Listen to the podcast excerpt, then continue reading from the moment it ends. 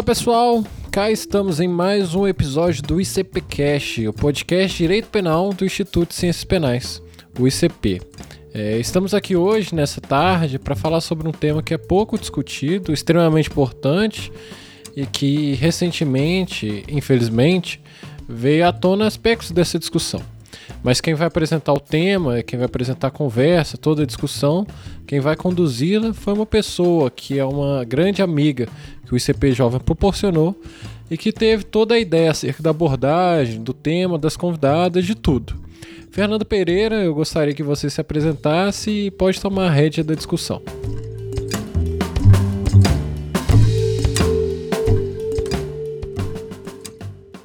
Muito obrigada, Ícaro. Olá, pessoal. Como já foi dito, meu nome é Fernanda Pereira. Eu sou advogada, mestrada em Direito pela Universidade Federal de Minas Gerais, diretora de projetos sociais do Instituto de Ciências Penais Jovem, e eu estou aqui porque eu sou uma pessoa profundamente movida pela luta contra as violências obstétricas e não poderia perder a chance de participar deste debate que contemplará alguns dos aspectos jurídicos dessa questão. Agradeço muito ao Ícaro e ao Pedro pelo convite para conduzir este episódio e principalmente às nossas convidadas maravilhosas que aceitaram estar aqui com a gente hoje. E agora eu vou apresentá-las. Primeiramente, Ana Carolina Previtali Nascimento, procuradora da República pelo Ministério Público Federal de São Paulo, uma das primeiras profissionais do direito a atuar pela humanização do nascimento do Brasil. Seja muito bem-vinda, tudo bem? Obrigada, muito obrigada pela oportunidade. Fico muito feliz de estar aqui falando para o pessoal mais jovem aí nesse tema que é tão importante. Ótimo, obrigada. Estamos também com a Flávia Siqueira Cambraia, professora universitária, pesquisadora e que está fazendo a residência de pós-doutoramento falando sobre direito penal e violências obstétricas. Seja muito bem-vinda, tudo jóia? Fernanda, muito obrigada pelo convite. É uma alegria para mim poder participar do ICPcast é, não só pelas minhas origens, né, de Minas Gerais, e também por ser filiado ao Instituto, mas principalmente por tratar de um tema tão importante que me é tão caro. Acho que vai ser uma experiência muito boa. Obrigada pelo convite. Com certeza, tenho certeza que a experiência vai ser maravilhosa.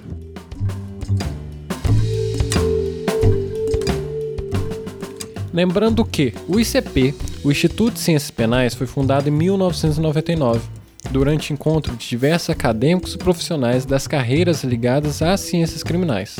Como o próprio nome sugere, o ICP é um fórum democrático e plural de estudos e debates em torno do tema estimulando a reflexão sobre as inúmeras vertentes das ciências penais, honra sua trajetória acadêmica, assumindo como eixo institucional a defesa intransigente das garantias individuais decorrentes das premissas do Estado democrático de direito e da Constituição, discussões caras à sociedade. Através da produção acadêmica, organização de eventos e cursos, o ICP cada vez mais supera os limites geográficos de Minas e do Brasil, honrando a luta pelos valores que se propõe a defender. Fica convite a todos os nossos ouvintes para que conheçam os projetos do Instituto. Vocês podem encontrar mais informações através das nossas redes sociais, no Instagram, arroba Ciências Penais ICP ou arroba ICPjovem, ou através do site icp.org.br. Venham conferir. Bom, agora que já estamos todas apresentadas, vamos partir para o que interessa. A gente está aqui hoje para falar sobre violências obstétricas, algo que infelizmente é muito comum na vida de nós, mulheres do Brasil. Só para exemplificar, em 2013 foi publicada uma pesquisa pela Fundação Perseu Abramo, de abrangência nacional, em que consta que 25% das mulheres entrevistadas afirmou ter sido vítima de violência obstétrica ao longo das suas vidas. Só que quando eu penso não só no quanto esse assunto ainda é desconhecido, como também em outras pesquisas, dados e informações a que já tive acesso, tudo me leva a crer que essa porcentagem de vítimas é bem maior. Então, para situar o nosso papo, sem ainda entrar muito nos aspectos jurídicos da questão, vamos falar um pouquinho sobre o que são as violências obstétricas e por que é tão importante falar sobre isso. Ana, você pode começar para a gente? Claro. Bem, é, de fato é um problema muito grave, né? não só no Brasil como no mundo. Né? A Organização Mundial de Saúde tem uma declaração sobre ah, todas as formas de violência e maus tratos durante o parto. Então, é um problema no mundo todo. E aqui no Brasil, infelizmente, muitas mulheres sofrem. O parto no Brasil ainda é muito agressivo. E as agressões vão desde agressões bem explícitas, verbais, maus tratos, xingamentos, ofensas, a negligência, que é a mulher que é simplesmente abandonada durante o trabalho de parto, uh, fica sem atendimento, muitas vezes por uma forma dolosa mesmo dos profissionais de negligenciarem aquela mulher.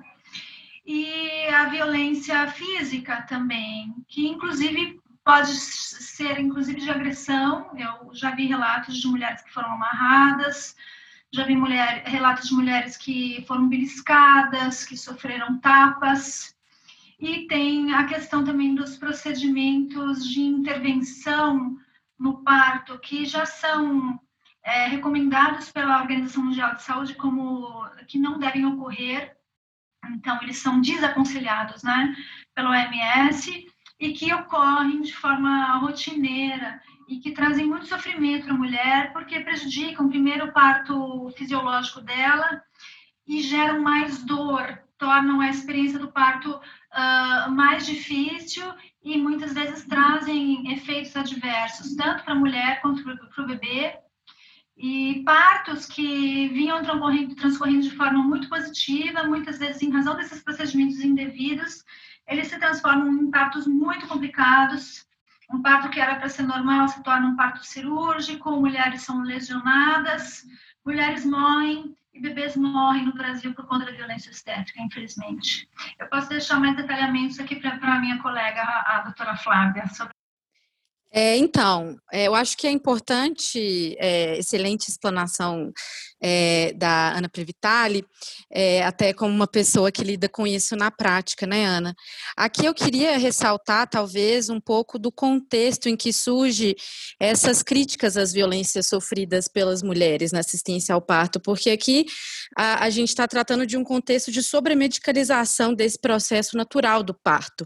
A medicina, é, especificamente a obstetrícia, né, do primeiro primeira parte do século XX, ela vai promover essa substituição da assistência ao parto por um modelo hospitalar. É, predominantemente masculino e vai passar a conceber o parto como algo patológico. Então, a medicina vem como uma forma de salvar a mulher da dor do parto. E, e nisso vão surgindo todos esses procedimentos é, que, no final das contas, se tornam rotineiros e passam a ser utilizados nessa medicina hospitalar, nesse parto de modelo hospitalar, é, muitas das vezes sem qualquer tipo de necessidade, né? na maioria das vezes hoje, é, sem qualquer tipo de necessidade. E aí surge também, depois desse primeiro contexto, e é principalmente na América Latina, é, inúmeras demandas da, pela humanização do parto. Né? Então, aqui, é, pleiteando então, a liberdade das mulheres, até mesmo dos casais, de tomarem as decisões sobre onde, como, com quem desejam realizar esse parto, o resgate da fisiologia feminina, é, com a ideia de que as tecnologias, a medicina é, é, é importante, mas só deve ser utilizado apenas quando, quando necessário. E aí, é, é a ideia de que a mulher realmente é e deveria ser sempre a protagonista do parto e não o médico. É, então é ela que deveria aceitar e ela que deveria definir quais são os procedimentos que ela aceita ou não aceita, quais são as intervenções às quais ela, ela deseja ser ou não submetida, obviamente depois de ser informada sobre todos esses procedimentos, sobre todos os seus é, direitos em relação ao parto. Né? Então, o ponto que eu queria frisar diante desse contexto de um lado sobre medicalização do processo natural do parto e do outro, essas demandas pela humanização, é que o, o ponto-chave, a meu ver, e é isso que eu tento é, desenvolver agora no meu trabalho, é que o ponto-chave para compreender muitas dessas questões está na, no respeito à autonomia da mulher. Né? Se a gente for pegar o conceito que é usado em tantas outras legislações, é, como por exemplo a legislação da Venezuela, até trazido pelos critérios da OMS, a violência obstétrica ela vai constituir na apropriação do corpo da mulher, dos processos reprodutivos das mulheres por esses profissionais de saúde, justamente trazendo um tratamento desumano ou desumanizador. É, e isso vai ensejar num abuso de medicalização, num abuso de intervenção, nessa patologização dos processos naturais. E no final das contas, o ponto-chave para mim é justamente a perda da autonomia da mulher nesse período do parto, pré-parto, puerpério e até mesmo no abortamento. Então, essa seria mais ou menos a, a, minha noção de violência obstétrica. Eu acho que é uma questão tão difícil de conceituar, né, Ana? É, há tantas formas, enfim, eu já, já li diferentes formas de conceituação da violência obstétrica e a gente acaba, às vezes, focando em alguns exemplos, né? É, mas para mim o centro seria realmente essa ideia de respeito à autonomia da mulher e a mulher como protagonista do parto. É, essa, essa conceituação é difícil mesmo, né? Eu também tenho dificuldade com ela, mas eu gosto desse conceito que você citou.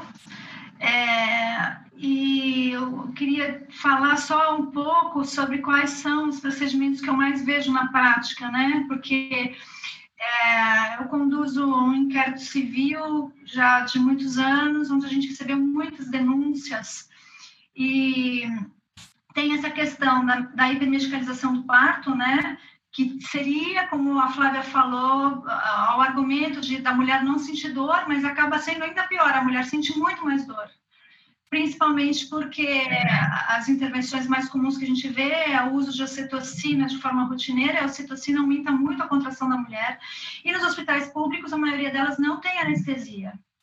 Então, é muito pior a dor que aquela, que aquela mulher sente. É, nós temos a episiotomia, que é o corte no períneo, né, que muitas mulheres são cortadas na sua região do períneo, muitas vezes sem consentimento, sem saber, uma agressão física, um procedimento cirúrgico feito sem autorização. A Organização Mundial de Saúde já diz que deve ocorrer em, é, muito pouco, uh, em torno de 10%. A gente sabe que tem médicos hoje em dia que dizem que não se deve fazer, e tem médicos que fazem ainda rotineiramente. A gente recebe relatos de mulheres que é, recebem a episiotomia sem nem serem comunicadas e ainda escutam piadas, né? Os médicos fazem comentários que vão deixar a vagina delas mais fechada. Então, é uma agressão muito grande e dolorosa. A gente tem relatos de mulheres que são cortadas sem anestesia. É, e, e, tem também outro procedimento que gera muita dor na mulher, que é a manobra de cristelera, ainda é muito feita. É, a gente tem posicionamentos de Conselho Regional da Medicina dizendo que não deve fazer, a Organização Mundial de Saúde diz que não deve fazer, e ainda tem muitos profissionais que fazem, eles praticamente sobem na barriga da mulher para empurrar o bebê. Dá muita dor na mulher e pode matar o bebê. Tem muitos relatos de bebês que morrem depois disso. Então, é uma hipermedicalização sem sentido na maior parte das vezes, né? Porque hoje em dia já se sabe que é muito prejudicial. Então, esse argumento de que seria para reduzir a vida das, a, a, dor das mulheres, melhorar o atendimento ao parto, ele não, ele não se justifica mais hoje em dia. Já se sabe que é prejudicial. Na esmagadora maioria das vezes, os procedimentos não deveriam estar ocorrendo mais. Eles trazem mais prejuízo, eles trazem dor, eles trazem morte, né? Então, e tem também, só para complementar, a questão da agressão dolosa verbal, né? Que a gente vê ainda muita maldade nos estabelecimentos de saúde por parte de profissionais de saúde completamente despreparados, que não sabem lidar com uma paciente, notadamente quando essa paciente está com dor e precisa de acolhimento. Então, são profissionais que, ao invés de darem o acolhimento para o paciente, eles agem de uma forma dolosamente nociva e agressiva verbalmente. Excelente esse ponto trazido, Ana. É, justamente é, essa medicalização do parto, ela surge como uma forma de salvar mesmo as mulheres, né, da dor, mas no final das contas a gente vê com a evolução e a criação de tantos procedimentos que, no final das contas, nem tinham bases científicas, muito de, muitos deles, que hoje são comprovadamente é, desaconselhados, né, não são é, é indicados para para a realização do parto, e no final das contas, como você disse muito bem, eles acabam tornando o processo do parto muito mais doloroso. E isso talvez explica é, a nossa alta taxa de cesáreas, no, principalmente no, no âmbito privado, porque como o, o, é, é, essa, essa medicina hospitalar, né, o parto hospitalar é tido como algo tão doloroso, eu vou passar por tanto, além da dor do parto, eu vou passar por tantos procedimentos, eu não, nem tenho segurança se eu vou realmente passar por procedimentos necessários, se eu vou ser consultada sobre aqueles procedimentos. Então, isso é tido como algo tão doloroso que, na dúvida, muitas mulheres acabam optando, preferindo fazer uma cesárea, porque acham que isso vai ser menos doloroso do que o parto em si, né? E, e, e é esse ponto mesmo. É, bem, a, a, no final das contas, todos esses exemplos citados por você, que, em que há uma verdadeira inflição de dor, né, em que a mulher sente uma dor desnecessária. Além disso, a gente tem várias situações em que simplesmente a mulher não tem o, o direito de escolher como que ela vai autodeterminar o seu próprio corpo, né? Então, como que ela vai é, é, passar por esse processo do parto, né? Vão negar a ela o direito de fazer um plano de parto ou vão indicar, entre aspas, para ela uma cesárea sem que haja qualquer tipo de indicação. Isso também é uma forma de violência, porque aqui o médico, quando ele engana a, a gestante ou então ele, ele apresenta para ela uma falsa indicação, ele está fazendo uma interferência indevida no corpo dela. Isso não deixa de ser uma lesão corporal. É, apesar de no final das contas a dor ela não está tão explícita como nos casos de uma episiotomia, é, de uma manobra de Christeller, né? Mas também são formas de violência obstétrica. Com certeza. E o que eu acho assim, interessante agregar essa discussão aqui, como já foi mais ou menos é, tocado por vocês duas, é que a gente tem esse panorama de violências obstétricas no Brasil também como um indicativo das nossas desigualdades sociais, porque existem inúmeras pesquisas que evidenciam que as mulheres pretas, pardas e pobres possuem os piores indicadores de desfechos de pré-natal e parto, são as mais acometidas pela mortalidade materna, as mais propensas a sofrer procedimentos dolorosos, dolorosos sem o, o usufruto da analgesia, ao passo que as mulheres brancas e de classe média tendem a ser as vítimas da epidemia de cesáreas que a gente tem no Brasil. E também é importante considerar aqui que a gente está vivendo uma pandemia e que muitos dos nossos direitos, né, direitos das mulheres no ciclo gravídico puerperal, estão sendo colocados em xeque neste momento. A gente sabe que tem muitos estabelecimentos que estão impedindo a entrada do acompanhante, que é um direito da mulher no parto, e a gente tem orientações do Ministério da Saúde, da Organização Mundial de Saúde, é, orientando a manutenção do acompanhante, mesmo nessa circunstância de necessidade de isolamento social, e isso vem sendo impedido em várias localidades. E também, assim, a, considerando a pandemia de cesáreas no Brasil, a cesariana, por ser um, um, procedimento cirúrgico, por si só agrega mais risco, e na iminência de uma contaminação por coronavírus, isso tem de ser considerado. Então, a epidemia de cesárea se torna ainda mais perigosa neste momento. Eu acho assim que a gente já conseguiu colocar aqui que as violências obstétricas são algo muito ruim na vida de suas vítimas e são também um problema de saúde pública. E é óbvio que o direito tem de se prestar a enfrentar esse problema. E aí, tratando agora dos aspectos mais jurídicos que se relacionam a essas práticas, Flávia, você pode começar falando para a gente mais rapidinho em que as violências obstétricas diferem dos erros médicos, Quais instrumentos legais vigentes no Brasil hoje podem proteger as mulheres das violências obstétricas? E aí, já de forma mais pormenorizada, em quais tipos penais as violências obstétricas podem ser enquadradas? Bem, vamos lá, são várias questões, né? É, aqui a diferença entre as situações de violência obstétrica ou violências obstétricas e o erro médico é basicamente porque o erro médico ele se vincula a uma situação de um crime culposo. Então, em que há uma violação de um dever de cuidado, o médico ele deveria atuar de determinada forma, segundo a, a Lex Arts, né, segundo a arte médica, e ele não observa uma dessas regras e acaba causando resultado lesivo para o paciente. É, essa situação é diferente da violência obstétrica, porque, é, via de regra, que a gente está falando de condutas dolosas, né? São interferências indevidas nos corpos das mulheres, são é, é, é condutas em que o médico ele tem a consciência de que ele está, de fato, interferindo sem o consentimento ou contra a vontade daquela paciente, enfim, é, é, no seu corpo. Então, bem, não, não se trata, via de regra, de um crime culposo. Não é aqui um caso em que há um erro. É uma situação em que há uma conduta dolosa do médico de intervir conscientemente no, no corpo e no processo reprodutivo dessa mulher, no processo do parto dessa mulher, sem né, o seu consentimento ou contra a sua vontade. É, além, bem, isso além de outras tantas formas né, de violência obstétrica, estou me reduzindo aqui a umas poucas hipóteses. É, a segunda pergunta foi em relação às legislações, eu, eu perdi. Legislações vigentes do Brasil que protegem as mulheres dessas práticas. Então, é, isso é um problema, na verdade. Aqui a gente não tem nenhuma legislação específica, além da, da lei sobre o acompanhante, é, e também das orientações do Ministério da Saúde, das portarias, enfim, não há nenhuma lei que passa pelo processo democrático que realmente efetiva é, de maneira definida os direitos das mulheres e os direitos dos pacientes em geral, né, nesses casos. Então, a gente acaba recorrendo às regras gerais. Então, a Constituição, é, os princípios de respeito à dignidade humana, é, a, a, o respeito à autonomia, à liberdade.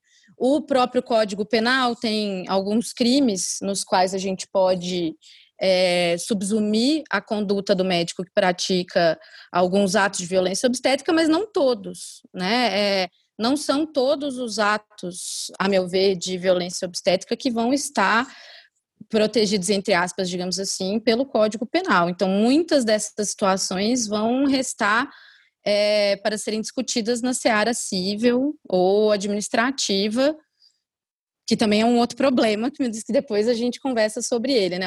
Essa é, hiperregulamentação do Conselho de Medicina que extrapola sua competência e acha que tem o direito de sair legislando sobre direito fundamental dos pacientes, mas isso é um outro problema. Então, aqui, bem, é, sem entrar na discussão sobre a necessidade da criação de uma lei, o que, que a gente tem hoje, e aí eu aqui eu vou trazer um posicionamento bem meu, é, próprio, que talvez não é ainda não, certamente não é majoritário aqui na nossa doutrina, na nossa jurisprudência. Eu entendo que as violências obstétricas, muitas dessas práticas se enquadram principalmente nos tipos do, do artigo 129, lesão corporal, e do constrangimento legal, artigo 146.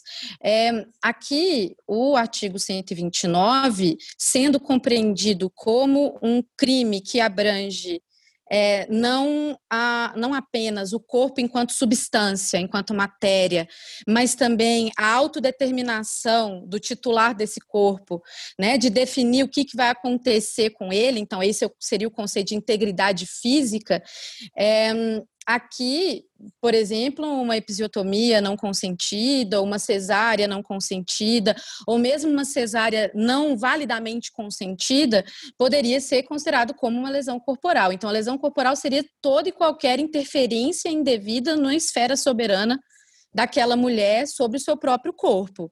É, então, mas é claro, a, a, o artigo 129 ele se resume à afetação do corpo em si, então tem que ter algum tipo de medida invasiva né? Como eu dei dois exemplos aí da episiotomia e da cesárea. É, o ponto do consentimento válido é muito importante, porque aqui, se há um vício de informação, se há um vício de esclarecimento, se aquela mulher está enganada, se é, a ela foi dada, um, um, por exemplo, uma indicação que não existe, isso também pode ser considerado nessa visão uma lesão corporal, porque não deixa de ser uma interferência indevida na esfera corporal daquela mulher. No entanto, muitas outras situações não vão caracterizar lesão corporal. Então, pensa uma situação que a Ana mencionou, é um médico que vai obrigar uma mulher a parir numa posição aquela posição médica, né, posição de litotomia, é, deitada, com as pernas para cima, ou então o médico que, como ela mencionou, vai é, prender a mulher contra a sua vontade, e isso caracterizaria um constrangimento ilegal previsto no artigo 146, porque ele estaria constrangendo aquela mulher a fazer algo, enfim, que ela não tem qualquer tipo de obrigação de fazer. É, fora disso, discute-se a possibilidade de, da prática de crimes contra a honra, mas a meu ver, é, ela é um pouco reduzida em, em face da multiplicidade de violações da, psicológicas que uma mulher pode sofrer no, nesse processo do parto. O tipo, por exemplo, de injúria vai abarcar pouquíssimas dessas situações, mas também seria uma possibilidade. Essa, para mim, seria mais ou menos a dimensão penal do, de, dessas violências obstétricas, Fernanda. E você, Ana, o que tem a dizer sobre? Eu tenho um posicionamento um pouco diferente. Eu acho que a gente tem uma legislação já boa no país. Além dessas, da, desses tipos penais que a Flávia menciona, eu acho que a injúria cabe bem. Acho que tem também o crime de ameaça, quando a mulher é ameaçada, tipo, para de gritar, senão eu não vou te atender. As mulheres, elas sofrem ameaças, né, de não atendimento. É, eu acho que cabe, acho que o constrangimento legal cabe muito também, além da lesão corporal, mas temos legislações boas estaduais, país afora, várias, que eu acho que já vem dando um relevante papel. Então, a maior parte do meu trabalho aqui em São Paulo, ele é feito em cima da lei estadual 15.759 de 2015, que é uma lei que foi replicada também pelo Rio de Janeiro, e acho que tem um outro estado, agora não me recordo qual que replicou, e no meu ponto de vista é uma lei muito boa. Ela não fala exatamente do termo violência obstétrica, mas ela fala em parto humanizado, dos direitos da mulher no parto. Então, nós temos no estado de São Paulo e em outros estados leis que falam dos direitos da mulher no parto. Ela é, detalha bem o que, é o princípio da humanização, o, o, parto humanizado, compatibilizando a humanização com a questão também da segurança da mulher. Ela tem vários dispositivos que falam do diálogo, da necessidade de ser conversado, que, a meu ver, é uma das principais causas da violência, é a falta de diálogo, né, que vem de uma medicina autoritária. Uh, ela fala dos princípios, é uma principiológica, né? E coloca o princípio da mínima interferência no parto, que é muito importante. É muito importante. Se esse princípio for efetivamente aplicado, a gente resolve grande parte do, dos problemas. E ela tem um artigo que é muito importante, que fala da justificação por escrito dos procedimentos. É o artigo 13 dessa lei. E diz que todos os os procedimentos que são tidos pelas evidências científicas como desnecessários ou prejudiciais não podem ocorrer e, se ocorrerem, têm que ser justificados. E elenca, inclusive, alguns desses procedimentos, que são sojocitocina, amniotomia, episiotomia, esforços de puxo prolongado. Então, desde que eu comecei com o meu inquérito aqui, todas as maternidades em São Paulo, atualmente, elas já têm a Secretaria da Saúde elaborou fichas padronizadas contendo a necessidade desses procedimentos serem justificados. Porque isso faz com que o profissional pare para pensar que ele tem que justificar um procedimento que já é tido pela Organização Mundial de Saúde como desnecessário. Então, é uma lei muito boa, eu gosto muito de trabalhar com ela, e já adiantando o meu posicionamento, se fosse para ter uma lei federal, eu gostaria de ver uma lei muito parecida com a que nós temos no estado de São Paulo. Porque nós conseguimos com essa lei ter controle dos procedimentos de intervenção. E para mim, o que nós precisamos no país para diminuir a violência obstétrica não é mais leis, não é mais tipos penais, é consciência e controle, é cobrar o que já tem. Também acho que o Código de Ética Médica tem tudo então, discordo da Flávia nesse ponto. Acho que o Código de Ética Médica é perfeito. Ele tem dezenas de dispositivos que falam da autonomia da mulher, da responsabilização do profissional, da obrigação do médico de ouvir a mulher, de não se respeitar aquela mulher nas decisões, salvo iminente risco de vida. Então, uh, o direito de tratar com, com humanidade, de conversar, de compartilhar as decisões. Ao meu ver, se o Código de Ética Médica fosse cumprido, se nós não tivéssemos conselhos corporativos que temos, porque eu mesmo já pedi para instaurar várias sindicâncias contra médicos que cometem violência obstétrica e são todas arquivadas. Se nós não tivéssemos conselhos corporativos, nós teríamos punição bastante adequada já é, em termos administrativos, né? E a partir daí a gente também vai gerando decisões que vão influenciar no poder judiciário. Quanto à prova, a prova é difícil mesmo, é por isso que a gente tem que brigar pelo respeito da lei do acompanhante, porque é uma, principalmente a violência verbal, essa mulher, se ela não tiver, como qualquer violência verbal, né? Se você não tem testemunha, você não tem prova. Então, é muito difícil, e essa questão da justificação dos procedimentos nas fichas é uma forma também de controlar, né? Para que a gente tenha uma prova, né, de que aquele procedimento aconteceu. Então, eu acho que a lei aqui já, eu acho que nós já temos sim uma boa legislação. Acho que se poderia federalizar a legislação no sentido dessa questão do parto humanizado que nós temos em São Paulo, porque obriga um controle maior dos procedimentos. E temos leis estaduais que falam de violência obstétrica, que são boas. Não temos aqui em São Paulo, mas temos uma em Santa Catarina. Eu até estava querendo olhar aqui, mas um Google rápido vocês localizam Acho que é a Lei 17097. Isso, é uma lei que faz. E tem outras leis estaduais muito parecidas com essas, que nomeiam a violência. Eu acho importante nomear a violência, mas é, desde que eu sou procuradora da República em 2003, eu trabalho com direito penal. E eu acho que você tipificar a violência obstétrica é algo muito perigoso. São tipos muito abertos e é algo que eu acho que não iria frear o problema, iria gerar mais conflito entre profissionais e, e parturientes, não ia agregar em termos de, de, resolução do problema. Acho que o Código Penal que nós temos já pode dar conta, sim, do, da, da, das atitudes uh, que acontecem. E, e, não vejo vantagens em se tipificar. Conheço até um projeto de lei que está no Congresso lá sobre violência obstétrica, eu acho muito perigoso aprovar aquilo, muito perigoso. Sou totalmente contra tipificar a violência obstétrica em termos de crime, porque eu acho que o crime tipificar muitas vezes não resolve, né? Veja só o que acontece com o racismo no Brasil, né? Que a gente tem e não resolveu. E muitas outras condutas são assim. Eu acho que o que a gente precisa para melhorar o parto no Brasil é despertar a consciência dos profissionais e não ter profissionais trabalhando com mais medo, com uma faca no, no, no pescoço, com medo de ser imputado, de ser imputado um crime de violência obstétrica, porque não tem como você fazer um tipo fechado em relação a essa questão. Ele seria muito aberto, daria muita discussão, e eu acho que os profissionais de saúde, eles também eles precisam ter apoio nessa questão, né? Porque a gente tem profissional de saúde que já deveria ter mudado de profissão, porque não, não, não tem mais condições de ser obstetra no, no que se exige atualmente da obstetrícia, mas a gente tem profissionais bons e que foram treinados na escola de uma forma é, mais intervencionista, né? Eles precisam se reinventar. Mas por isso eu acho que nesse momento tipificar violência obstétrica não é necessário, traria mais prejuízo e gosto sim da proteção legal que nós já temos. É, bem, Ana, é, não sei se eu tenho aqui o direito de resposta, Fernando. É, eu acho que a gente discorda em parte quanto a essas questões. Realmente, São Paulo foi pioneiro né, em, em, editar uma lei estadual que, que elenca esses direitos e, como você bem colocou, que traz tantas questões até procedimentais que, que visam realmente a garantir que essas mulheres não serão vítimas de violência obstétrica. E foi pioneiro, essa lei é de 2015, né, se eu não me engano.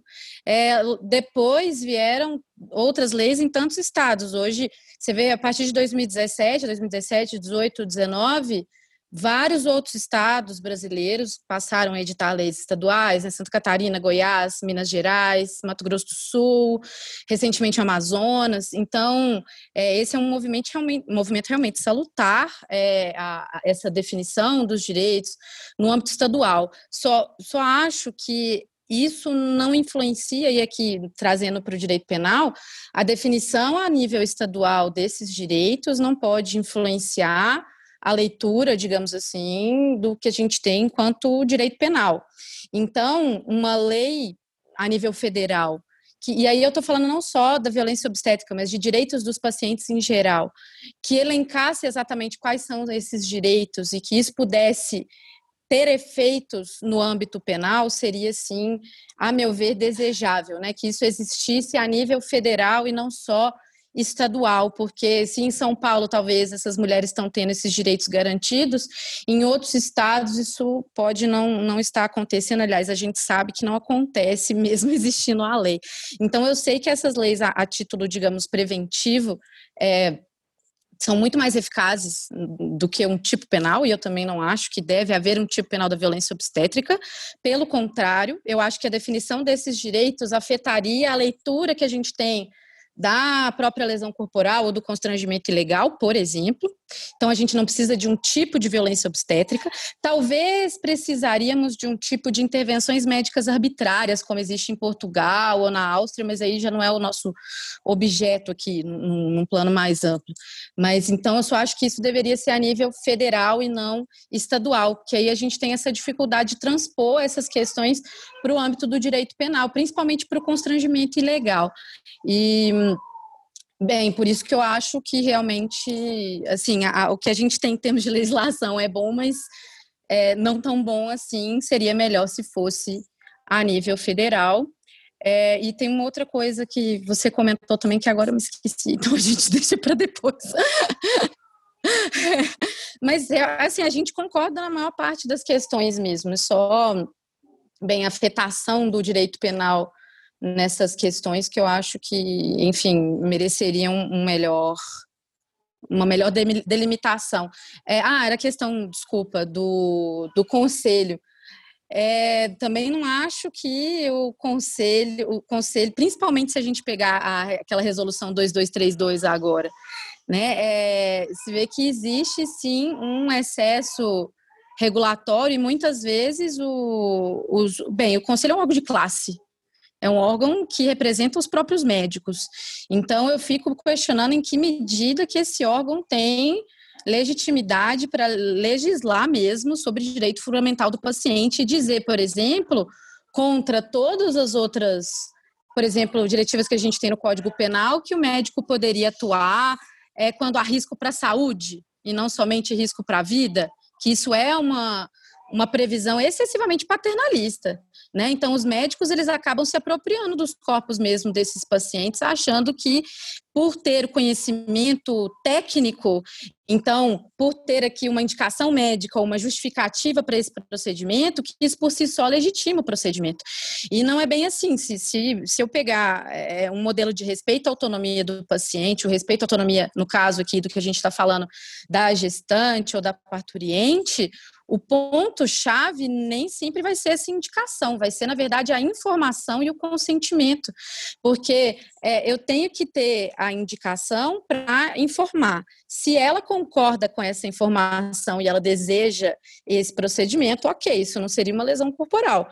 Mas se ela é, mesmo diante dessa indicação, não deseja o procedimento, para mim não deixa de ser uma lesão corporal.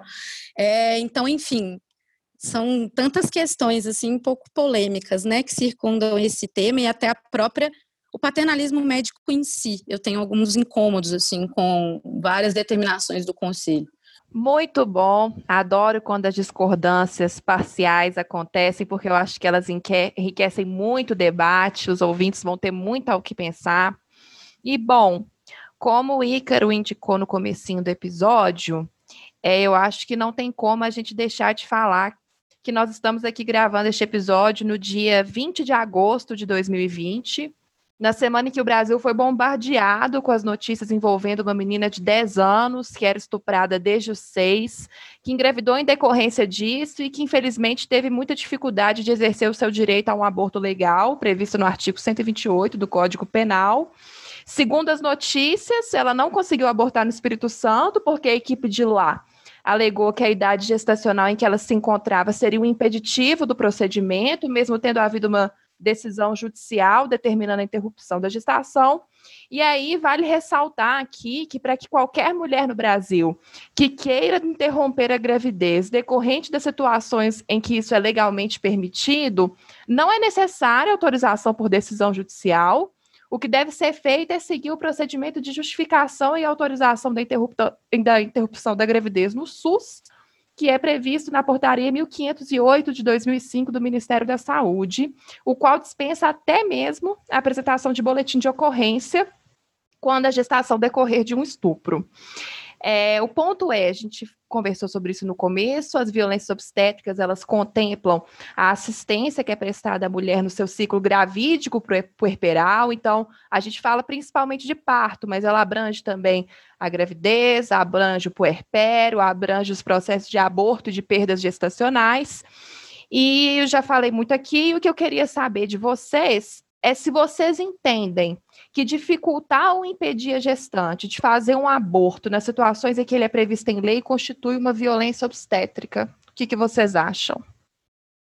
Ana, quer falar primeiro? Não, eu até gostaria de ouvir sua opinião. Eu, na verdade, eu nunca tive no meu procedimento essa questão de, de, de, impedir o aborto como uma violência obstétrica, mas acho que pode fazer sentido, né? Já recebi relatos de violência no atendimento ao aborto, né? Pode falar, Flávia, qual é a sua opinião sobre? É, eu, eu acho que isso não é crime, né? É, não, não, não acho que isso pode ser subsumido a algum tipo penal, mas que pode caracterizar uma violência obstétrica, eu entendo que sim, né? Que se a gente está falando aqui é, da efetivação desses direitos reprodutivos e da autonomia dessas mulheres, e no caso dela, dessa criança, é, na seara, bem, do abortamento, do pré-parto, do pós-parto, durante o parto, não, não haveria nenhum óbice para considerar isso uma violência obstétrica. Mas crime não é. Né, aqui, é, o, o bem, a, o fato de que em termos gerais, o médico, em tese, assim, a princípio, ele tem o direito de recusar a realizar um abortamento, mesmo no caso de aborto legal. É, isso por isso que acaba sendo um tipo de violência obstétrica mais institucional, porque individualmente o médico teria o direito a uma objeção de consciência. Então, se ele, por razões morais internas, não não, não deseja né, realizar esse aborto, justamente por criar um conflito interno em razão das suas convicções morais, religiosas, enfim, ele teria o direito a essa objeção de consciência. Mas essa objeção de consciência não é irrestrita, né? É, essa objeção de consciência existe nos, é, via de regra, mas ela não vai ser aplicada nos casos que eu tenho risco de morte para mulher, numa situação de aborto legal em que não há nenhum outro profissional para realizar esse, esse procedimento. Isso, inclusive, está previsto expressamente naquele manual de prevenção e tratamento dos agravos resultantes da violência sexual contra mulheres do Ministério da Saúde, 2012. É, então, enfim, existem situações em que o médico ele, ele não vai poder recorrer a essa objeção de consciência.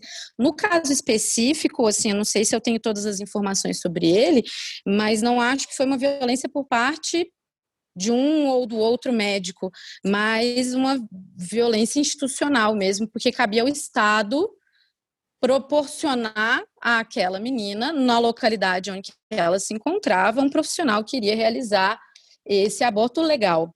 É, mas individualmente não, não posso dizer que esse médico praticou uma violência obstétrica, digamos assim. Apenas a nível institucional, e isso não estaria abarcado pelo direito penal. Isso seria mais ou menos a minha visão. É, eu, eu, eu, não, eu não estudei muito esse caso, né? Eu não sei exatamente como é que foi essa recusa, então eu prefiro deixar para conversar sobre isso num outro momento, porque acho que realmente tem que analisar direitinho isso que a Flávia falou, né? Como eu não, não parei para estudar o caso, mas acho que é uma negativa de atendimento, né? É a mesma situação da mulher que chega no hospital e tá, diz, diz, que precisa ser atendida e essa mulher não é atendida e mandam voltar para casa, peregrinar em ônibus. Isso caracteriza uma violência obstétrica, né? Acho que nesse contexto de uma negativa de atendimento, mas acho que é algo para gente, a gente aprofundar. Com certeza. E existem outras violências obstétricas no abortamento que elas são muito comuns, assim, é bastante recorrente que, por exemplo, as mulheres é, negras, pobres, que estão numa situação mais delicada socialmente, chegam em algum hospital maternidade abortando, quer esse aborto tenha sido induzido ou não, e elas passam a ser tratadas por um, com preconceito de uma forma muito negativa por parte dos profissionais de saúde que já presumem que ela praticou um aborto que não é permitido pela nossa legislação, e como se isso fosse diminuísse o direito dela a ter uma assistência médica de qualidade, né? Muito bom. E uma coisa que eu queria assim, é, pedir para vocês colocarem para os nossos ouvintes e aí, talvez aqui falando menos de violência obstétrica e mais daquilo que seria seu contraponto positivo, a humanização do nascimento, uma assistência obstétrica adequada. Ana, você podia começar contando para a gente o que é um plano de parto e qual seria a, a sua natureza jurídica? Tá, então vamos lá. Falando de plano de parto, nós temos uma ação, né? Não foi proposta por mim, foi proposta por colegas do Rio de Janeiro, porque houve uma determinação lá do Conselho Regional de Medicina, contrariamente a que médicos assinassem documentos escritos por mulheres, né, dizendo como que elas gostariam que, que fosse o parto, que é o, o plano de parto, né. A nossa legislação estadual aqui em São Paulo fala do plano de parto, a do Rio de Janeiro também fala do plano de parto como um direito da mulher, e é um documento muito importante, né? Porque primeiro que a mulher, para ela fazer o plano de parto, ela tem que estudar o parto, ela tem que é, pesquisar uh, o que, que é uma episiotomia, o que, que é um surgicetocina, o que, que é uma posição de litotomia, e é muito importante, né? Eu acho que é um, um, um aprendizado para essa mulher, inclusive acho que o parto deveria ser ensinado para, para as meninas, para as jovens nas escolas, porque são direitos, a mulher tem direitos, né? Que acho que talvez seja isso que a Flávia diga, que falta a gente ter aí uma compilação dos direitos da mulher, né? No parto. É, ela tem os direitos dela, ela precisa saber quais são os direitos e ela precisa participar das decisões. Então, se a gente fala da mulher como protagonista, a violência obstétrica ela acontece quando a, a, o médico nega o protagonismo da mulher e impõe a ela procedimentos, né? Então, para que essa mulher possa ser protagonista, ela tem que assumir o protagonismo. Então, ela tem que estudar, ela tem que entender, ela tem que buscar informações. Então, a partir do momento que ela faz um plano de parto, ela caminha muito nesse sentido, porque ela vai estudar o que, que significa o plano de parto, quais são os procedimentos que ela quer que tenha e quais os procedimentos que ela não quer que tenha no parto dela. Aí ela vai conversar sobre isso com o profissional que está atendendo ela, ela vai procurar uma maternidade que esteja preparada para assisti-la nessas decisões, né? Porque às vezes é, a gente precisa se informar, né? Infelizmente no Brasil o atendimento aqui ainda é muito, muito dispare e a gente tem mulheres que são atendidas pelo SUS muito mal atendidas, e a gente tem mulheres que vão para uma maternidade privada com uma chance de um em cada dez de ter um parto normal, né? A gente sabe que tem maternidades com índice de 90% de cesariana. Então, uma mulher que quer um parto normal, ela tem que entender qual é a maternidade que ela vai, né? Eu, pessoalmente, acho que hoje, atualmente, o SUS está melhor preparado para atender uma mulher uh, em parto normal Claro que nem todas as maternidades, mas muitas mulheres acabam optando pelo SUS por maternidades já bem humanizadas, é, mesmo quando elas têm plano de saúde, né? E o, e o plano de parto, ele entra nisso numa forma de despertar da consciência daquela mulher, de estudo para que ela assuma o protagonismo. E o que acontece quando esse plano de parto ele é recusado? Ele não pode ser recusado ele tem que ser respeitado. E nesse ponto, é, essa ação que houve no Rio de Janeiro e que já tem sentença, né, ela, ela reconheceu o plano de parto como um ato, um ato jurídico unilateral, né, uma declaração de vontade unilateral, e nesse sentido é válido como ato jurídico unilateral, com efeitos oponibles erga É para ser obedecido, salvo as questões que vão esbarrar na questão do, do, código de ética médica, o médico que não tem que, que vai uh, falar sobre os titãs da sua consciência, não quer praticar tal ato, mas ele vai ter que ver como é que ele vai encaminhar aquela questão, e ele deve ser respeitado, uh, salvo questões que coloquem efetivamente em risco a saúde daquela mulher, que aí a gente passa para aquela questão do constrangimento ilegal, né? Só não é constrangimento ilegal se houver um risco iminente à vida da, daquela mulher. Em outro sentido, então nesse sentido, ele tem que ser respeitado. E essa ação, ela saiu a sentença em dezembro de 2019, tá? Eu vou deixar o, o número, ação civil pública 5061 750 79-2019. Então, ela tramitou lá no Rio de Janeiro, né? E já tem sentença anulando a resolução do CREMERGE, que vedava, que, que proibia os médicos de atender, observar e atender os planos de parto das mulheres. Então, a gente está nesse ponto, né? De, atualmente, é, eu acho até que isso é ruim, mas é um. Demonstra né, em que ponto nós estamos na nossa sociedade. A gente está tendo ações judiciais referente a isso, referente à resolução, aquela resolução lá que vocês também pediram para depois a gente falar, né, do Conselho Federal. Então, nós temos, estamos tendo que acionar na justiça porque os conselhos estão nessa condição de representantes dos médicos indo por um viés errado. Porque a função de um conselho não é uh, proteger os médicos acima de tudo, ele tem que funcionar como um motivador de evolução da profissão. Então, os médicos que estavam trabalhando de uma forma antiga, autoritária, uh, desrespeitando a autonomia da paciente, com processos, é, é, é, intervenções, eles têm que reestudar, eles têm que se reinventar, e o conselho tem que impulsionar esse comportamento, e não fazer resoluções contrárias às evoluções é, científicas e ao que a sociedade vem, vem É isso, vou passar para a Flávia, que eu já falei muito. Nossa, eu achei perfeita a, a sua explicação, eu tenho pouquíssimo para para acrescentar. Na verdade, o plano de parto é exatamente isso que, que a Ana falou, e, e ele tem essa, essa função informativa muito importante. Eu até lembro de quando eu fiz o meu plano de parto, você realmente não, não tem como fazer um plano de parto sem estudar muito sobre o parto. E isso é que vai realmente garantir o respeito à autonomia da mulher. Aqui, então, sendo o plano de parto uma declaração unilateral de vontade, seria também uma espécie de diretiva antecipada de vontade. Né? É, a gente poderia fazer uma analogia com o testamento vital. Aqui são, é a declaração dos, do, daquilo que eu desejo que seja feito ou dos, das intervenções que eu não desejo que sejam realizadas no meu parto. Isso tem que ser respeitado, é minha manifestação de vontade. Qualquer ato do médico que viola essa minha manifestação de vontade, essa minha diretiva antecipada de vontade, vai poder, enfim, a depender da intervenção, caracterizar, na minha visão, uma lesão corporal, um constrangimento ilegal.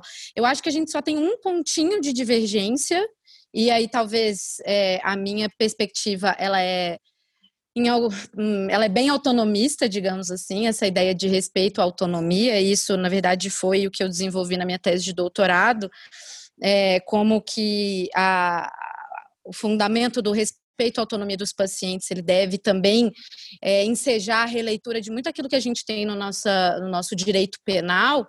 Então, abandonar essa ideia de que o médico, o que, que legitima a atuação do médico é um exercício de um direito de profissão e passar a, a, a, visualizar a legitimidade dessas intervenções a partir da vontade do paciente. E aí, a princípio, eu entendo que o parágrafo terceiro do artigo 146 não vai autorizar a realização de intervenções contra a vontade da mulher para salvar a vida dela própria.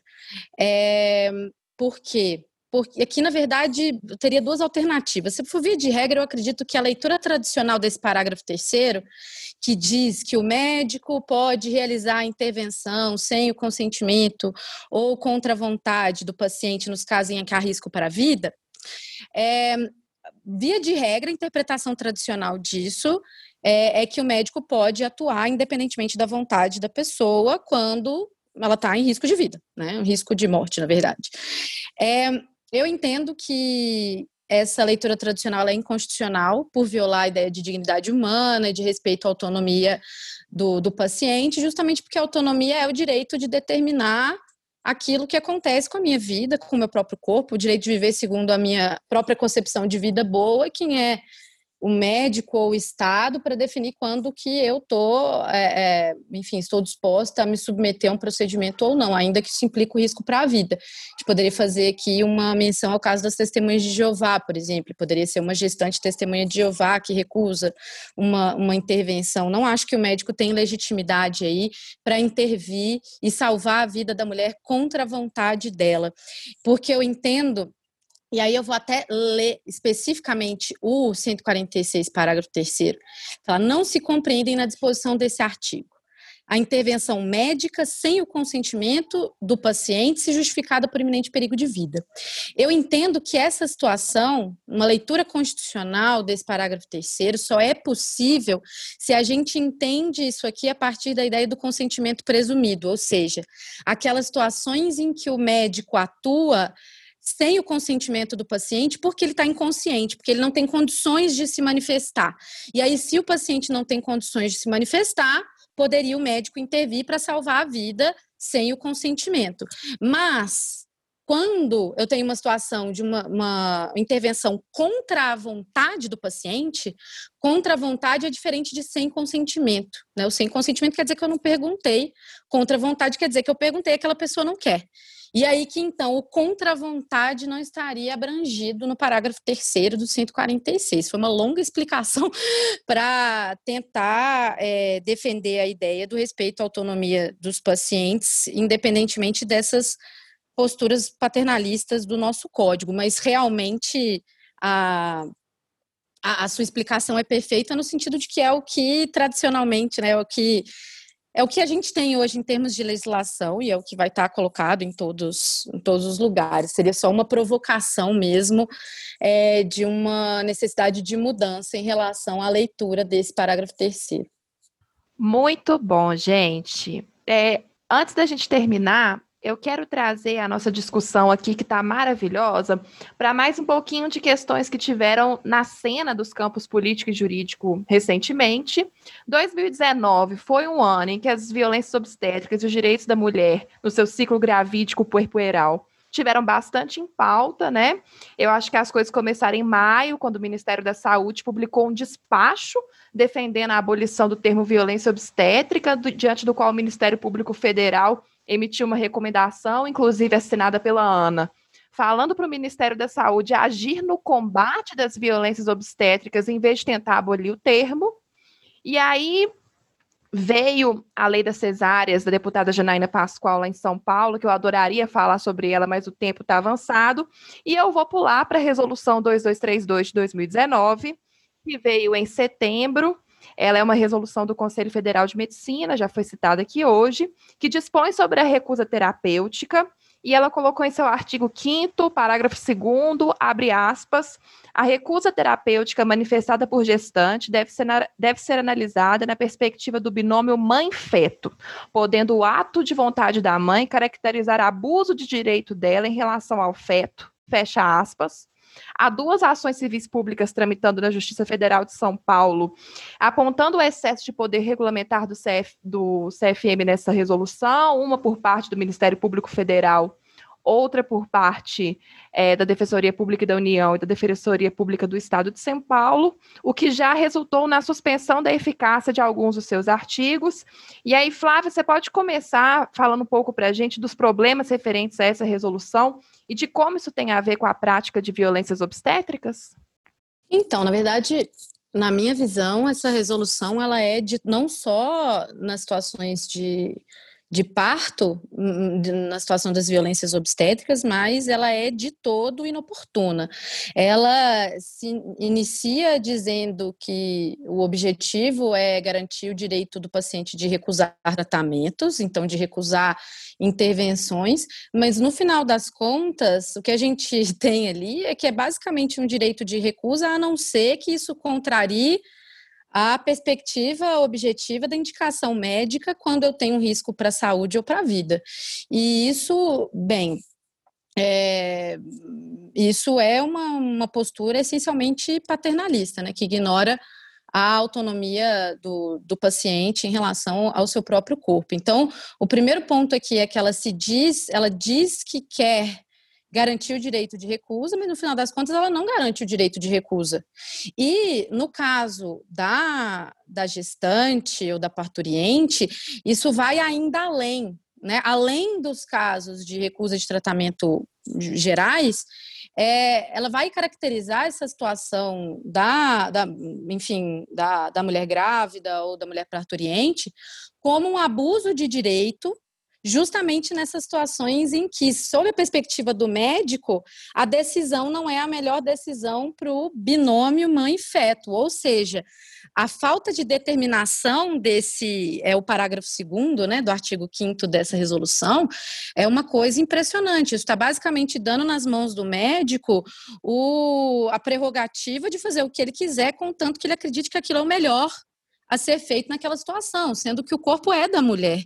Ele não tem o direito de interferir no corpo da mulher sem o seu consentimento, simplesmente porque ele acha que, que deve. Né? É, acho que a, a possibilidade de ele vir a não, não, não respeitar uma recusa de tratamento, né, uma recusa de intervenção dessa mulher, no máximo vai estar vinculada a situações é, que a Ana mencionou, em que há risco para a vida.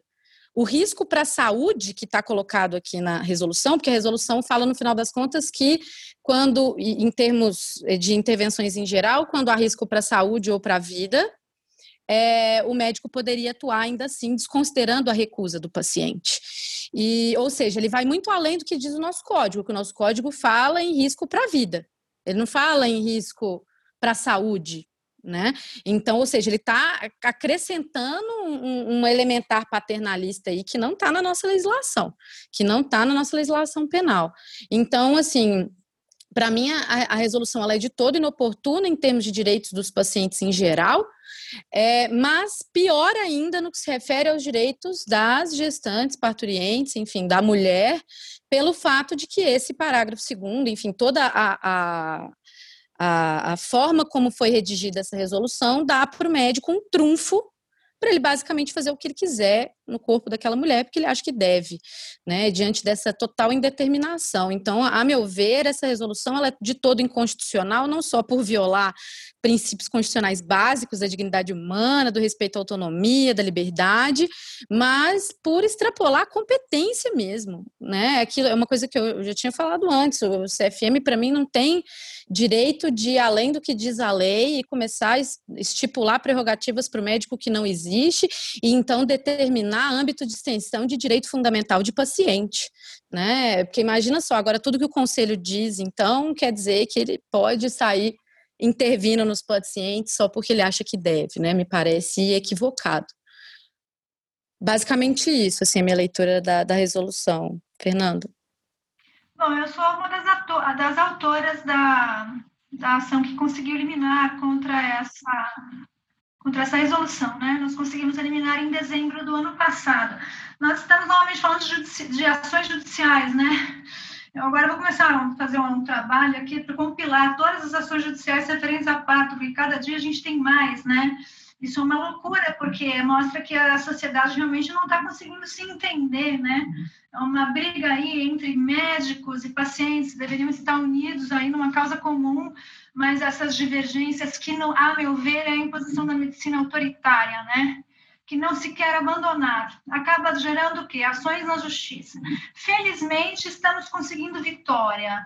Felizmente, advogados, Ministério Público e juízes estão tendo que estudar sobre parto.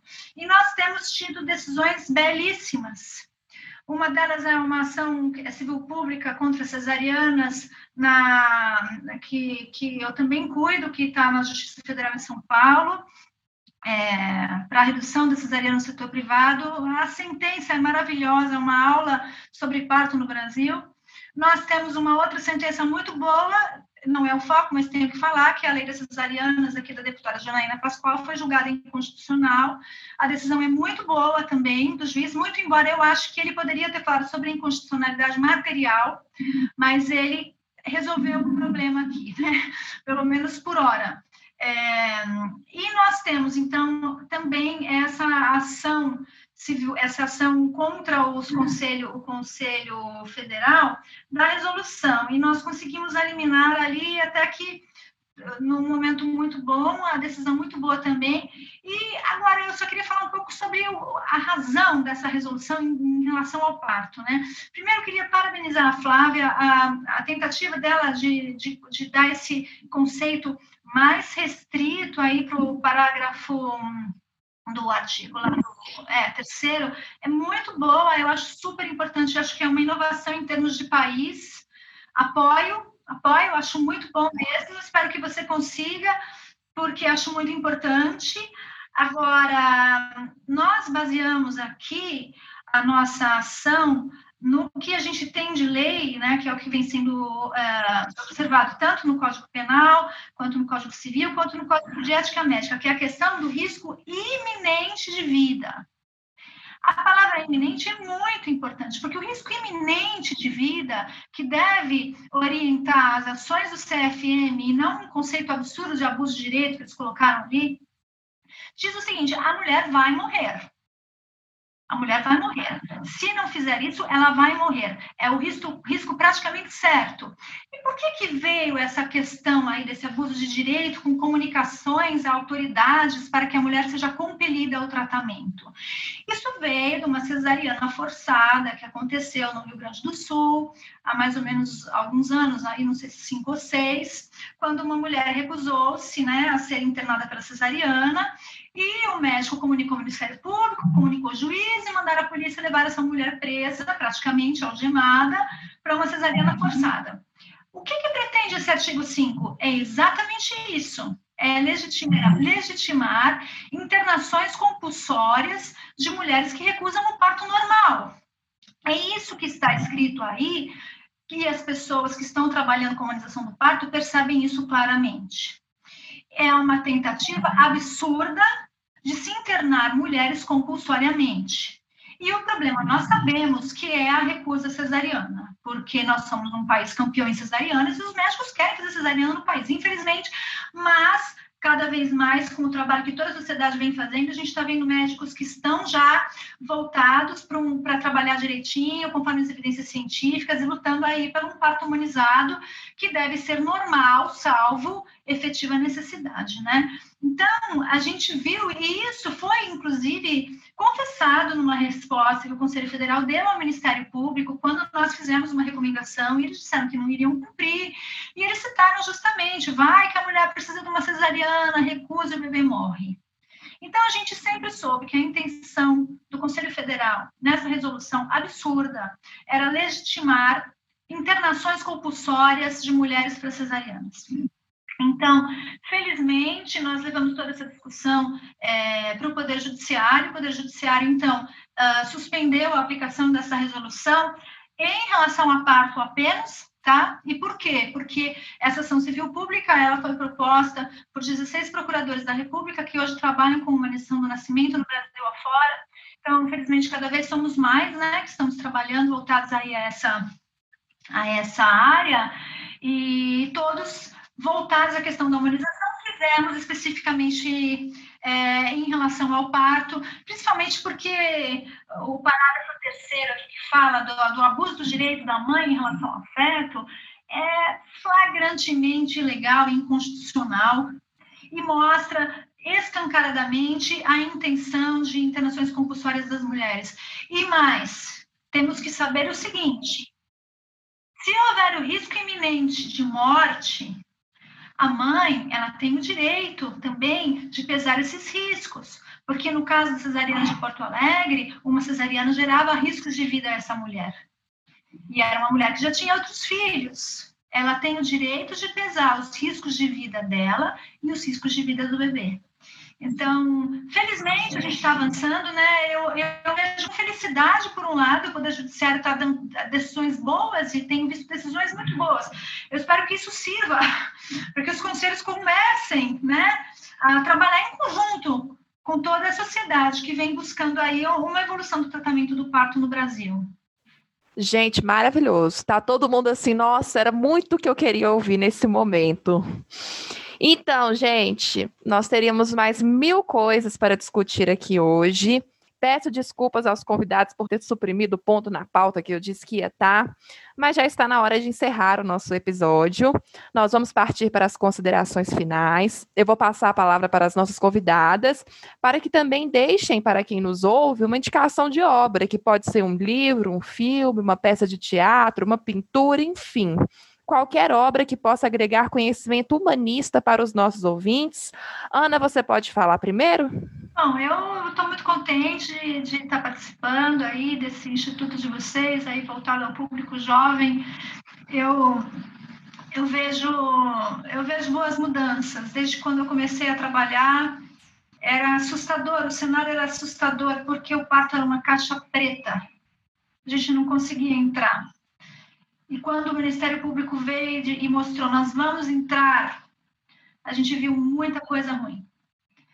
Então, é, agora as entidades hospitalares já estão entendendo que é, são informações de interesse público, que eles têm uma responsabilidade muito grande e que é, eles estão sendo cobrados e vão ser cobrados. Agora, a sociedade é muito importante e a cabeça dos jovens é muito importante, porque o número de cesariana na rede suplementar só vai diminuir quando as mulheres estiverem conscientes.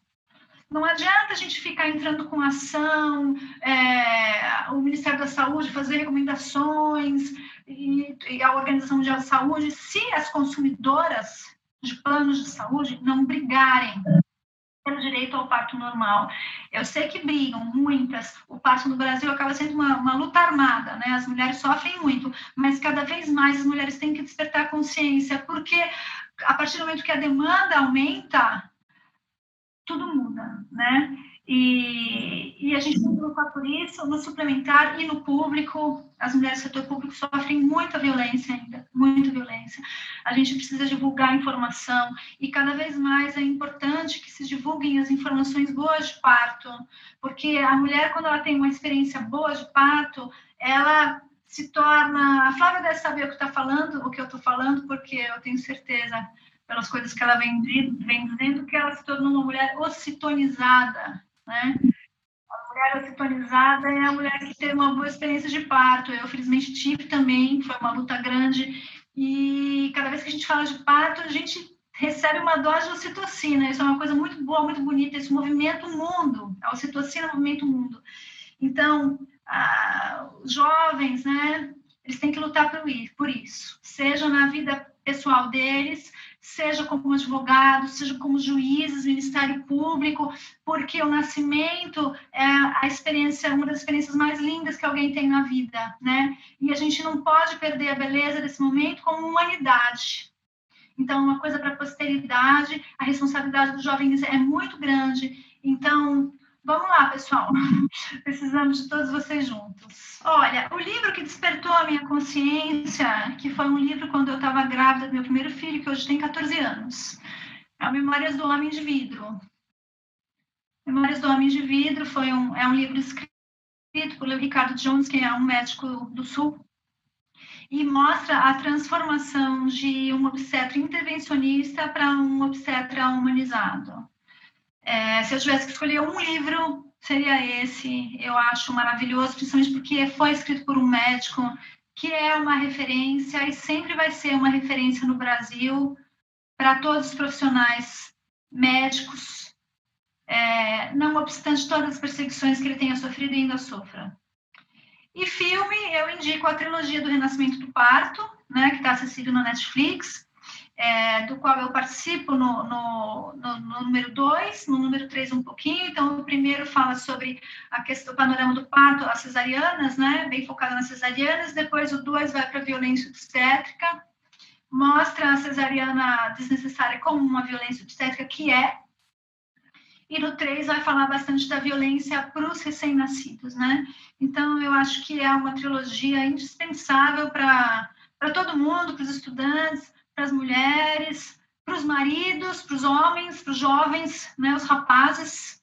Tenho visto muitas mulheres se empoderando, porque quem busca conhecimento primeiro são os namorados, então, vamos lá, rapazes, precisamos de vocês também, é isso. Eu assisti o Renascimento do Parto 3 no cinema com meu namorado, já até comentei, tinha mais sete pessoas na sala, três grávidas, duas lactantes, meu namorado era o único homem, o Ícaro não está aqui falando, mas ele está ouvindo, então ele pode anotar aí da listinha dele, que ele fica falando nos podcasts que ele é cinéfilo, tá na hora de assistir. E, bem, Flávia, agora é sua vez. Ai, eu assino embaixo das palavras da Ana, até eu me enquadro, eu acho, na, na no, nos jovens, é, e, e, eu acho que realmente, para mim, o que é libertador e é o que vai muito provavelmente fazer diferença, não é a repressão penal, e como você tinha muito bem dito, né, Ana, não adianta nada criar novos tipos penais se a gente não, não resolve o que está antes, assim, isso para mim está muito claro, é, é, a, a nossa, entre aspas, revolução, ela ou não aspas, é, ela vai acontecer por meio da informação para mim, porque é, esse protagonismo, respeito à autonomia, ele só vem a partir do momento em que as mulheres estão realmente informadas acerca do quais são exatamente o que é escolher uma via de parto, né? Como aqui as cesáreas elas são vendidas e é, é, elas são vendidas como algo benéfico, sem dor. Muitas das mulheres, isso assim, é um caráter bem não científico. Se a gente vai conversar por aí com muitas pessoas que fizeram cesáreas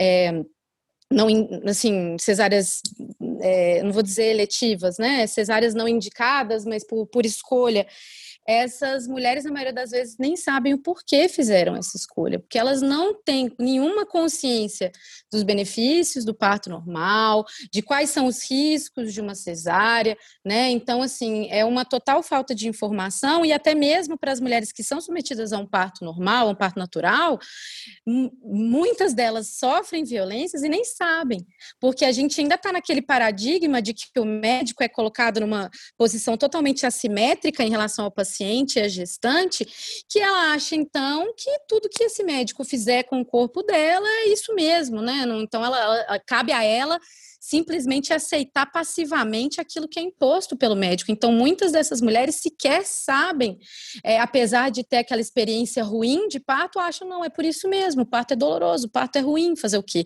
Né? Então, essa ressignificação do que é o parto, que é o nascimento, é, é, ela só vai ser promovida por meio da informação. E é por isso que para mim, esse consentimento dado é, por essas mulheres, seja uma cesárea, seja uma intervenção num parto normal, só vai ser realmente um consentimento legitimador dessa intervenção a partir do momento em que essa em que tudo isso foi informado, que tudo isso foi esclarecido pelo médico, em todos os riscos, alternativas de tratamento, somente a partir do cumprimento desse dever de informação é, é que esse consentimento vai ser válido. Mas é claro que o ideal é que essa informação também venha de tantos outros lugares, como do nosso ICPcast. Fiquei muito feliz pelo convite da Fernanda e do Ícaro para participar desse, desse podcast. Eu acho que é assim que a gente vai realmente promover a diferença, até a conscientização né, sobre essas questões.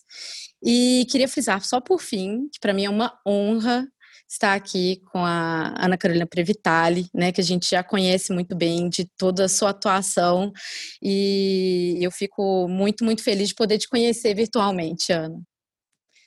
É, a minha recomendação de, de documentário também seria, obviamente, o Renascimento do Parto, que ele é é, é, realmente empoderador. E aqui em casa também, na minha época do, do, do, meu parto, eu fiz todo mundo assistir, meu marido, minha família inteira. E eu acho que somente depois disso que passaram a respeitar as minhas, uh, as minhas escolhas e por que que é, enfim, por que, que eu estava fazendo aquelas escolhas, isso para mim foi libertador. Acho que todo mundo tinha que assistir essa trilogia desses documentários. É, quando falaram né, de uma obra de caráter humanista, eu, bem, tinha pensado nas obras que influenciaram a mim, para mim, na época que eu fui fazer o meu parto, e eu decidi não falar delas, porque pensei que talvez ia ser parto demais.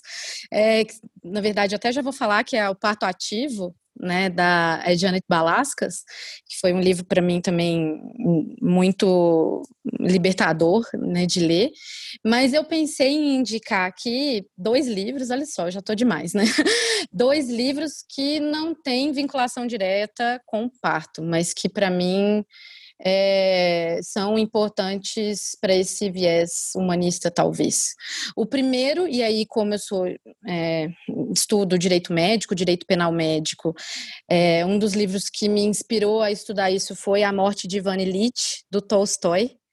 E eu acho que é um, é um, é um livro, é uma obra-prima do Tolstói, que fala muito de dor, de perda de autonomia, até de medo da morte, mas principalmente a, a essas questões de de diálogo, como a Ana muito bem colocou, né? Como que a pessoa que não recebe as informações que deveria receber se sente enganada e, e enfim, todo esse drama aí do, do Ivan Illich nesse, nessa obra me parecem é, importantes e, e, é uma obra que eu indico. E o segundo, que já está bem famoso, que é o Conto da Aya, que para mim é uma distopia que mostra muito bem um caso extremo, talvez, de apropriação né, dos processos reprodutivos das mulheres, que talvez tenha um pouco a ver com o que a gente está discutindo. Seriam as minhas indicações. Gente, mais honrada que eu, impossível. E eu que nem nunca pari nessa vida, já tô me achando a doida da ocitocina aqui. A doida. é, enfim, eu queria reforçar o nosso agradecimento à Ana e à Flávia por terem aceitado o convite para estar aqui hoje. Eu amei muito a discussão e realmente assim, um espaço como esse, ele é uma semente importante na transformação que nós queremos.